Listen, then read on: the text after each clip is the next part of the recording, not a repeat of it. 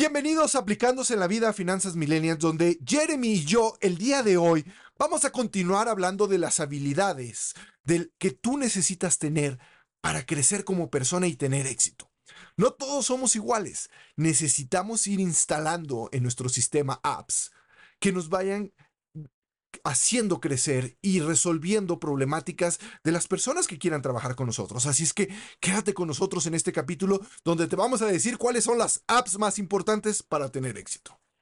Ya comienza aplicándose la vida. Hola amigos, ¿cómo están? Esto es Aplicándose en la Vida Finanzas para Millennials, el podcast donde un mexa y un gringo te acompañan a aplicarte con la chamba y con tu lana. Somos Jeremy y Adrián, dos tipos que empezamos en el mismo lugar donde tú estás ahora y tuvimos la audacia de crear las vidas que queremos o que queríamos. Jeremy, ¿cómo estás? Muy bien, aquí siempre a gusto hablando contigo sobre las cosas importantes Chévere. So, so, sobre las cosas importantes de, la importancia de que podamos compartir y que hablemos con otras personas, porque yo siento como que si estamos platicando tú y yo, pero como que hubiera mil personas más a nuestro alrededor, como si estuviéramos en una masterclass o en una conferencia y que dijeran, oh, yo quiero ser como Jeremy, yo quiero ser como Adrián. Y, y eh, la verdad es que eh, como todas las personas tenemos cosas buenas y Jeremy tiene cosas buenas y cosas muy buenas. Yo tengo cosas buenas y cosas malas. yeah, si alguna vez alguien, uh, si, si ven a mi esposa, todos van a pensar que yo, si todos los hombres van a querer ser como yo. Mi no es impresionante. Oye, Jeremy, pero déjate, te, te, doy la bienvenida. Me acompaña como todos los capítulos de este podcast, Jeremy, desde Estados Unidos. ¿Desde qué lugar de Estados Unidos? De Omaha, Nebraska. Oh, sí, pero, pero a mí me encanta esto. Este, a mí me gusta el fútbol americano y de ahí son en, en la Universidad de Nebraska. Pero dilo, dilo tú en español. ¿Cuál es el, el, los pelaelotes. Los pelaelotes. Sí, los Cornhuskers. Un amigo mío de Hermosillo me lo dijo una vez. Vino conmigo hasta Lincoln para a, a un partido de fútbol y me lo de, decía que son los pelaelotes. Los pelaelotes. O sea, eso en México es un albur. Fernando, un amigazo, buena, un, un tipazo. Oye, me fijé, ¿cómo? A lo mejor no saben cuál de nosotros es el gringo. No, yo, yo creo que o sea, piensan que yo soy el gringo. Sí, sí, sí deberíamos aclarar que tú no eres el gringo. Sí, yo no soy el gringo. Este, se nota en la. Es que si nos oyen hablar, van a decir, no, o sea, Adrián tiene muy buen acento, pero él es el gringo. Y este, y Jeremy van a decir, no, él es el mexicano, o sea, él es el que se la pasa albureando y diciendo cosas. Entonces, este, como pelaelotes. Yo soy de los pelaelotes. sí, yo también. pero bueno, ya, ya me compraré mi playera ahora que me invites a. a, a Omaha, Cuando quieras. Este, es de, más, de, en el futuro cercano tenés que venir sí, aquí sí, a visitarnos. me voy a comprar mi playera de los pelaelotes. Que yo, yo, yo, fíjate, yo en mi inocencia, yo creía que era un perrito husky la mascota, o sea, porque se oye parecida la palabra, o sea, huskers y huskies suena muy parecido, ¿estás de acuerdo? Entonces yo pensé que la mascota era un perro husky y dije, bueno, que hace mucho frío, sí, qué bonito que los... Y ya después me entero de que no, que toda la vida he vivido engañado.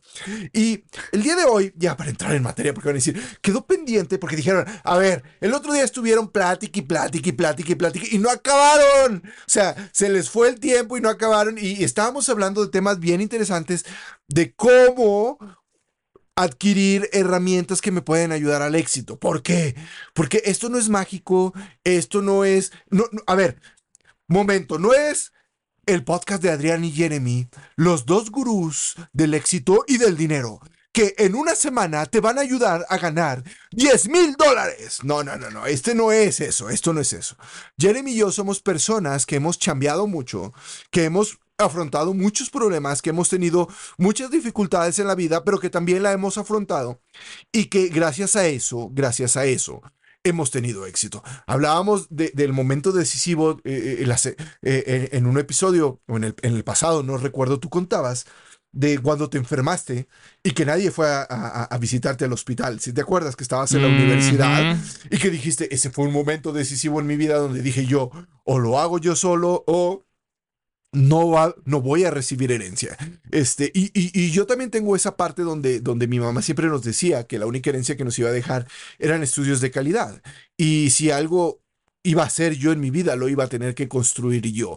Y esa es la parte donde Jeremy y yo dijimos, ok, ya entendimos que no vamos a heredar que no nos están esperando para ponernos una compañía, que no nos está esperando la compañía internacional, multinacional para darnos el puesto de CEO. Entonces, tenemos que hacer algo, pero no nada más llegar y tocar la puerta y decir, aquí estoy, soy Adrián. Y, y, y Adrián, ¿por qué quieres trabajar conmigo? Y que me diga Jeremy, tú, tú, tú ponte, eh, vamos a hacer como la parte del entrevistador. Yo llego eh, este, y te digo, Jeremy, quiero trabajar contigo. Y me vas a decir tú, ¿por qué quieres, quieres, ¿quieres trabajar conmigo? Sí, sí. ¿En qué? ¿Qué quieres hacer? Ah, pues no sé hacer nada, pero no tienes el, el puesto de CEO este, para mí. Ah, yeah. No, de, si quieres ganar arriba de un millón de dólares, sí te tengo puesto. Pero, pero barro, si no. Barro muy bien. Es más, acabo de leer el libro del secreto, Jeremy, y estoy ah. bien motivado, bien, bien motivado, porque dice que, que si yo visualizo y si yo creo en mí y si yo tengo muchas ganas de salir adelante, es más, ya hice aquí mi tablero de visiones y, y dice que yo voy a ser el CEO de tu compañía, pero no sé hacer absolutamente nada. Ya, yeah, ok. Ya, yeah, entonces lo que te voy, a, te voy a tratar de guiar un poco de cómo puedes llegar a ser un CEO. Y de hecho, importante eh, mencionar que no es que cada quien tiene que ganarse la vida, o sea, llegar a ser presidente o algo así. Sí, nada más, en parte de este podcast es enseñarles a todos a aprovechar de, de dónde están y tratar de llegar a un lugar más cómodo, donde queráis. Donde, donde, quieran, perdón. Oye, déjame te cuento una anécdota, porque lo acabas de decir muy bien. O sea, eh, yo ahorita mencioné el CEO, pero cada quien tendrá su plan y su objetivo personal.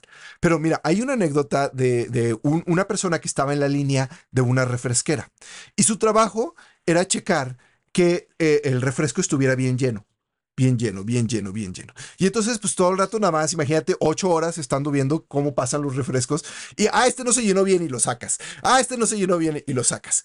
Y de repente un día vieron que estaba, este, él sentado sin hacer absolutamente nada y llegan y le dicen, oye, ¿qué onda? ¿No estás trabajando? Y dices, no, claro que sí, estoy trabajando. ¿A poco pasó un refresco que no estuviera lleno? Dice, no, no ha pasado ninguno. Y dice, ¿y pero cómo sabes? Y dice, ah, mira, es que me di cuenta que los refrescos llenos tienen cierto peso. Y si yo pongo una maquinita que hace como, que, empuja a los refrescos, los refrescos que están vacíos se caen. Entonces en ese momento me doy cuenta que la botella está vacía. Entonces yo ya no necesito estar aquí. Yo ya hice mi maquinita que está eh, pegando a cierto tiempo al refresco y se da cuenta si no, uno está vacío porque la tiro. Y entonces dijeron, oh, este, este se aplicó en su chamba y hizo una máquina que nos puede ahorrar a muchos trabajadores que estén haciendo así, porque la podemos patentar y entonces mecanizamos el trabajo de ver si los refrescos están llenos o no. ¿Sabes qué? Fíjate, algo súper parecido que nos pasó en este, en este mundo nuestro. Nosotros contratamos a, a gente en México y los asignamos a compañías en Estados Unidos. Y había, habían dos casos importantes, uno que tiene que ver con maniobra y otro que tiene que ver con software. Pero con el maniobra se, se nos hizo tan impresionante que había un empleado asignado a otra compañía que estaba trabajando tan eficazmente que él estaba logrando terminar con todo que le, da, le entregaban a tiempo y pero bien. Y, estaba todavía haciendo sus pendientes, cosas chiquititas, o sea, data entry, cosas así. Cuando le hemos entrevistado, le preguntamos cómo es que ha logrado hacer eso, porque nosotros quisiéramos aprender de él y repartirlo a, a los demás y a lo mejor ponerle como el supervisor o el gerente. Resultó que él había contratado a algunos virtual assistants en las Filipinas. Un, un, un asistente que él tenía trabajando para él mismo como virtual assistant para, que, para él poder enfocarse en, en, las cosas más importantes. Y le pagamos todo, hace el, eh, su propio virtual assistant, le dimos un aumento de sueldo porque hizo el sistema mucho, mucho mejor. Él se invirtió en sí mismo con un virtual assistant de otro país. Y en otro caso, había un tipo que había creado un, un software que estaba haciendo el mouse hacer unas cosas no sé qué. Y le, de hecho, le, hemos le estábamos entrevistando como para hacerle entender que nosotros sabíamos que no estaba haciendo mucho. Y él me dijo, no, es que lo que pasa, y nos enseñó el software, y él estaba trabajando en el fondo con este nuevo software, y por eso estaba logrando hacer tanto. Pero él hizo su propio software. ¿Y a dónde voy con eso? Es que no, tenemos, no es que tenemos que llegar a hacer esos extremos. Esas cosas, esos extremos son interesantísimos. Pero también se puede hacer la misma lógica, aplicar la misma lógica con el mejorarte mismo, con, con tomar una clase o de, de ponerte a aprender el inglés un poco mejor o de de desviarte de lo que estás haciendo. Si estás haciendo data entry y cada vez ves eh, el catálogo de, cuentas y eh, eh, te has fijado que estás interesado en aprender más de contabilidad, pues ponte a aprender un poco más de contabilidad para poder expandir, para poder hacer más, brindar más para el, el jefe. Y vamos a tener que tocar ese tema en otro episodio porque eso es, un, es un tema amplio. Pero mira, dijiste dos cosas que voy a rescatar y les voy a poner nombre. Uno, eh, eh, eh, el ejemplo número uno que utilizaste es una persona que supo delegar trabajo que no era esencial para lo que él sabía hacer, para enfocarse en hacer lo que él mejor podía hacer y ser más productivo. O sea, vamos a decir así, se quitó lo fácil y lo que a lo mejor lo fácil a veces es mucho papeleo, mucha chamba de... En México decimos talacha, no sé si conozcas la palabra. O sea, oh, talacha. O sea, él se quitó la talacha y contrató una persona para que le hiciera la talacha para él enfocarse en lo más productivo. A veces la talacha no es productiva. La talacha quita mucho tiempo, pero hay que hacerse.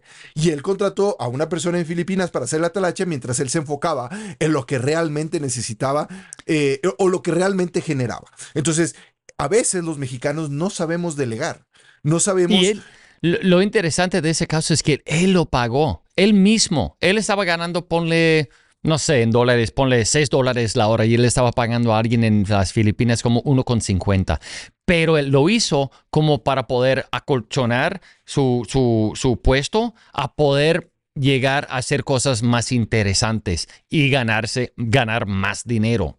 O sea, era, hizo una inversión por hora para poder hacer eso. Eso es un caso extremo y no lo recomiendo a nadie. Mira, hay, un estudio, hay un estudio donde dicen, ah, eh, ponen a unos niños, es, un estudio que, duró muchos años, o sea, cuando menos este, una década y media. Y les dicen, mira, aquí te vamos a poner un bombón. Y yo me voy a salir oh. y este, si no te comes el bombón, te voy a dar dos. Tú puedes comerte el bombón en el momento que quieras, o sea, este ya es tuyo. Pero si cuando yo regrese el bombón sigue aquí, eh, te voy a dar dos bombones. Y vieron qué pasaba. Eh, los niños que rápidamente veían el dulce o el bombón, el chocolate y se lo comían, eran personas que buscaban recompensas, o sea, que ya de mayores buscaban recompensas inmediatas. Esta persona de la que tú estás hablando es el niño que no se comió el dulce inmediatamente, o sea, que se esperó y que a lo mejor fueron cuatro, cinco o diez minutos, no recuerdo el tiempo exacto, pero que estás viendo ahí el dulce y el chocolate y un niño pues ansía en comérselo, pero que pospuso la recompensa. Se dijo, ahorita durante cinco, siete, ocho o diez minutos me voy a aguantar aunque ya tengo aquí el chocolate. ¿Por qué? Porque voy a tener una recompensa mayor si yo hago el sacrificio, pues la palabra correcta, de no comérmelo ahorita. Mm. Esos chicos que no se comieron el, chocolate, el bombón, no recuerdo exactamente qué era, inmediatamente, son personas como esta persona que sabe invertir y sacrificar un poco su utilidad durante un tiempo para después tener una mayor ganancia y que tenían un plan y eso, eso no, no, no lo pueden volver cualquiera. Entonces, a la gente que nos está escuchando, cómanse el bombón después. Ya, y en ese, estudio es, es, interesante en que um, era un marshmallow. No sé bien decir marshmallow, pero es un bombón, eh, no sé, blanco y marshmallow. Tenemos, abundan acá. Um, pero el, el, lo que tenían todos esos niños que, que no comían el bombón, um, se, se distraían. O sea, no es que se quedaban ahí enfocado en, el bombón. Los que sí se enfocaban en el, en el bombón no aguantaba. Pero los que sí tenían la disciplina de salirse, de escaparse, de ponerse a hacer otra, otra cosa, ellos, eso era lo que tenían en común, que ellos tenían la disciplina de desviarse, de enfocarse en otra cosa, que también se puede aplicar en este ejemplo, de qué es lo que se puede hacer como para mejorarse la vida. Igual. pues eh, eh, esta persona de la que estamos hablando, vamos a, ponerle Juan. Juan este, se, se, enfocó en algo específico que era más productivo, que le iba a dar dos bombones, y la parte de la talacha se la dejó a Pedro en Filipinas. Ahora, el segundo punto que tocaste fue la persona que tuvo el conocimiento de hacer un software para hacerse más productivo su trabajo, que es el mismo caso de, del, obrero, porque era un obrero, que, que, se dio cuenta de que podía ser una máquina que le ahorrara su trabajo, o sea, que le permitiera estar sentado durmiendo o haciendo otra cosa mientras estaba trabajando. Y aquí voy a entrar a cuatro puntos bien importantes. Cuando me dicen, oye Adrián, para ser exitoso, ¿qué necesito entender? Sobre todo en la parte de los negocios, en la parte más profesional, que mucho de nuestro público es ese, es el mercado meta, o sea, profesionistas. Ok. Número uno, conocer tu producto. La persona que hizo el software conocía su producto, porque entonces supo cómo aplicar un software a, a, eficientar eh, el producto estaba mejorando. Entonces, uno es conocimiento de mi producto. Dos, conocimiento de mi mercado. Tres, conocimiento de mi fuerza de venta. ¿Qué tengo yo que me hace mejor que los otros? ¿O qué tengo yo que me, vas a contratar tú? Porque, porque Adrián, mira, Adrián tiene esto que los demás no tienen o tiene estas habilidades que no tienen. Y otro, conocer a tu competencia. Que en este momento les voy a hacer una aclaración. Este, no, no digan, ah, imagínense que Jeremy me está entrevistando para el trabajo y me dicen, a ver, Adrián, ¿por qué te tengo que contratar? Y voy a decir, ah, mira, es que ya vi que está en la fila también este Julio. Este, y Julio, la verdad es que es re malo, ni sabe hablar en público y se traba. Es más, tartamudea cuando se pone nervioso. Entonces, mejor contráteme a mí. Ok, eso nunca lo hagan. O sea, yo tengo que hablar de la competencia en términos positivos si me pregunta, si me preguntan qué tengo yo de diferente, pero yo no tengo que hacerlo como una carta de introducción sobre mí, sobre mi producto, sobre, sobre mi eficiencia. Si, si Jeremy me preguntara, oye Adrián, este, estoy entre tú y Julio, este, ¿Qué me puedes dar tú de diferente? Yo le puedo decir, mira, Jeremy, mi conocimiento sobre eh, eh, las características de los mexicanos y sobre la relación entre el éxito de los mexicanos, pues es algo que me ha llevado a escribir un libro, este, y que solo yo lo tengo. Entonces, ahí estoy hablando de por qué yo me diferencio de la competencia, pero no llego yo diciendo que soy mejor que la competencia porque, porque el otro es muy malo. Entonces, esa parte del conocimiento que es la parte que nos quedó pendiente y por eso hicimos este segundo capítulo que, estamos este, teniendo el día de hoy, que es continuación del capítulo anterior.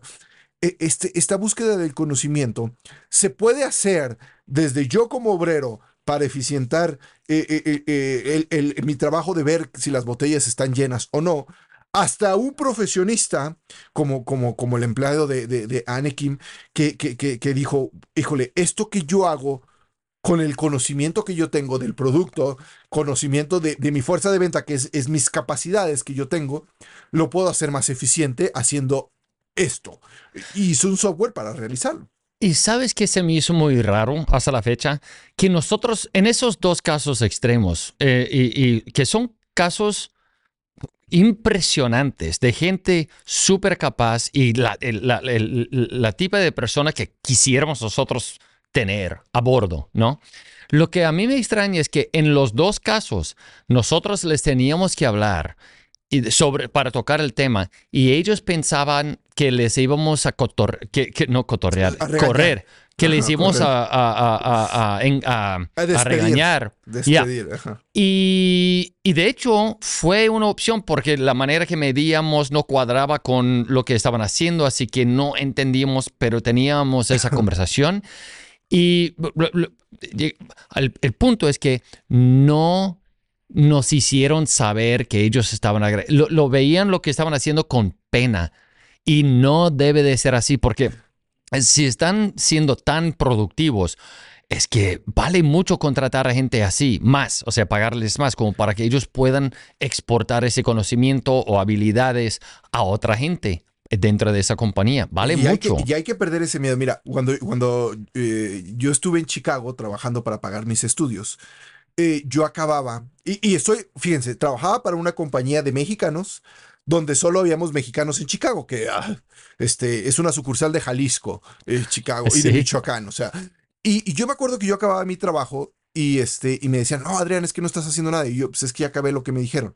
Y de repente uno me dijo, mueve mucho las manos como que estás haciendo muchas cosas para que crean que estás haciendo algo. Y yo, pero sí acabé lo que me dijeron. O sea, me dicen otra actividad, me voy a hacer la otra actividad. No me voy a quedar aquí haciendo una actividad que la hice en 5 minutos, en 15 minutos y haciendo como que hago algo para que piensen que estoy trabajando. Y me dijo, es que así piensan aquí. Ellos piensan que si te mueves mucho y haces mucho, estás trabajando mucho, aunque ya hayas acabado el trabajo. Así funciona. Y yo, ok, o sea, podría hacer más cosas, pero bueno, si quieren que mueva las manos y, haga como que estoy trabajando mucho, así lo voy a hacer. Y eso es de repente un pensamiento muy mexicano. O sea, me da miedo, o sea, eh, eh, este es un, un dato real. Los mexicanos somos los que más horas trabajamos, porque creemos que el trabajo y, muchas horas de trabajo soy muy buen trabajador, pero somos los menos productivos. Ya, y, y, eh, es por eso que nosotros, en todos nuestros empleados, creo, no les dejamos trabajar más de 40 horas sin pagarles tiempo extra. Porque la, realidad es que se puede ingresar cierto esfuerzo, cierta energía en, durante el transcurso de una semana. Después de eso, si tienes otro trabajillo que también estás haciendo, te estás agotando, te estás gastando mucha energía. ¿No Más o menos. Bien?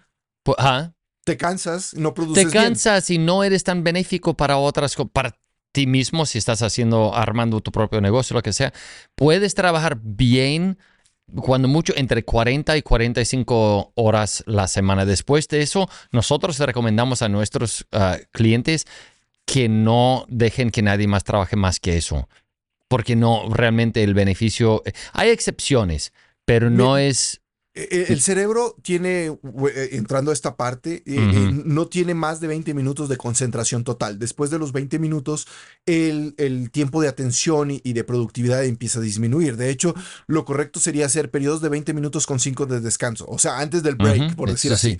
O sea, trabajo 20 minutos y a los 20 minutos me paro, me estiro, este, tomo agua, voy al baño, platico en otra cosa y luego después de esos 5, entre 5 y 10 minutos vuelvo a, trabajar porque se resetea mi cerebro y soy mucho más productivo.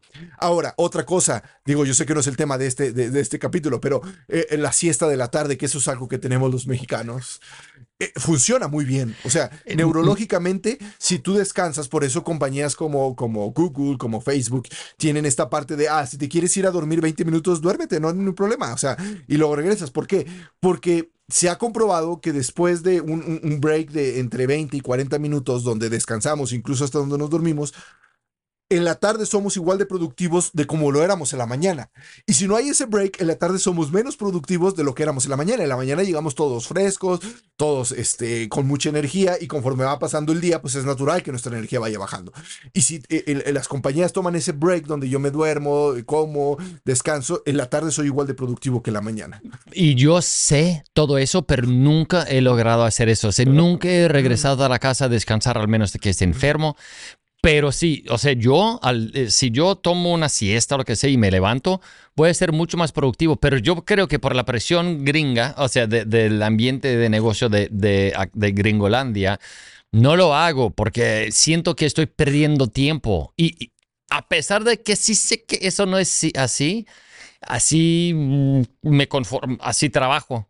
Debería yo salirme durante el día como para descansar. y, por eso compañías como Google, como Amazon y todos ellos tienen en su parte, sobre todo en su parte administrativa, tienen esas camas donde te echas y, te tapan y te puedes dormir un ratito. ¿Por qué? Porque ellos saben que que, que, no se necesita trabajar ocho horas continuas, que puedes trabajar cuatro horas, descansar una y luego trabajas otras dos o tres y vas a ser mucho más productivo que si trabajas continuamente siete o ocho horas. Y ese, ese es parte del, de, de, de lo que nos falta mucho a los, a, los mexicanos.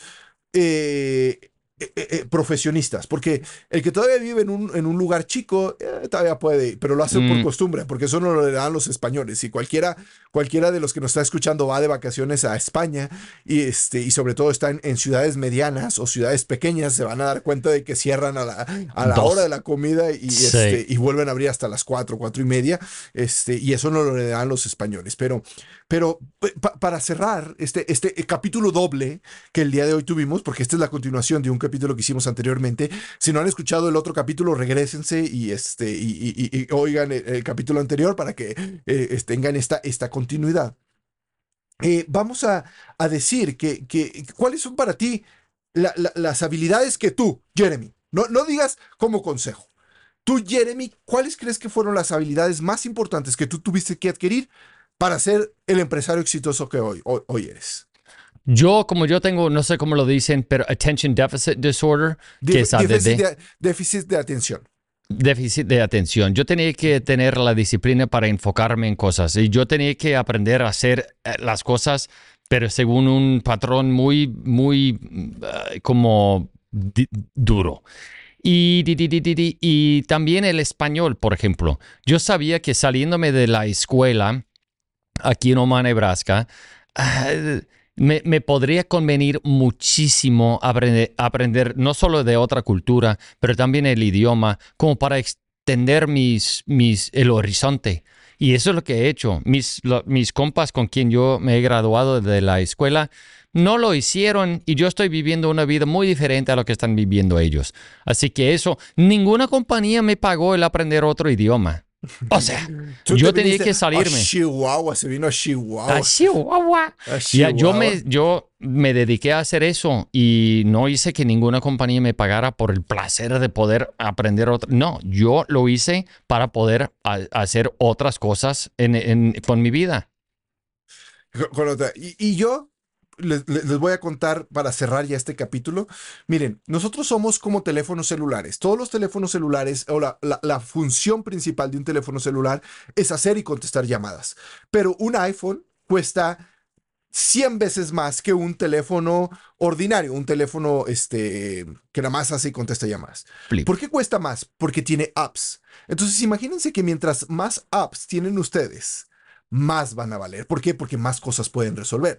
Todos podemos hacer, contestar, hacer y contestar llamadas, pero mientras más apps tenga yo instalados en mí, más voy a poder ofrecer y más voy a valer. Y esas son las habilidades que tengo que adquirir. Una muy importante y el tema de, de, este capítulo, que con esto ya cierro, es el conocimiento. Entonces, Jeremy, ¿algo más que quieras agregar antes de despedirnos? No, no, yo creo que en los dos episodios hemos logrado hacer lo que queríamos Um, hacer. Oh, malvaviscos son los bombones que eh, habían usado. Es, que es, es, sinónimo, malvavisco y, y, bombones exactamente. Ah, ok, ok. Es exactly the same. Exactly the same.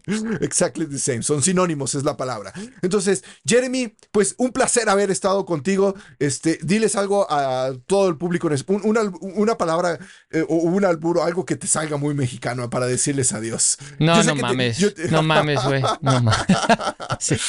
Yo te iba a decir, te agarré frío y luego, luego contestaste. esto es, esto es, esto es aplicándose en la vida, finanzas millennials. Este, si quieres aplicarte con tu chamba y con tu lana, pues hay que adquirir habilidades, hay que adquirir herramientas que nos vayan haciendo un iPhone en vez de un teléfono ordinario. Eh, se me olvidó que este programa es para México en vez de un oxofón. Porque así se dice en México, un ah. oxofón. Si tú quieres ser un oxofón, quédate como estás. Si quieres ser un iPhone, empieza a adquirir habilidades que te vayan dando valor agregado y que paguen por ti lo que cuesta un iPhone y no digan, ah, pero es que yo solo te quiero para hacer y contestar llamadas, entonces me conformo con cualquiera. Este podcast está enfocado en hacerte mejor persona, en hacerte un super empresario y que seas productivo y que ganes más lana. Jeremy, adiós, un placer como siempre. Siempre un placer. Suscríbanse a nuestro podcast este, para que pasen de una vida de escasez a una vida de abundancia. Y también sigan las redes sociales de Anakin MX y nos vemos en el próximo capítulo. Su uh, anfitrión del día de hoy, Jeremy y Adrián, los esperamos en el próximo capítulo.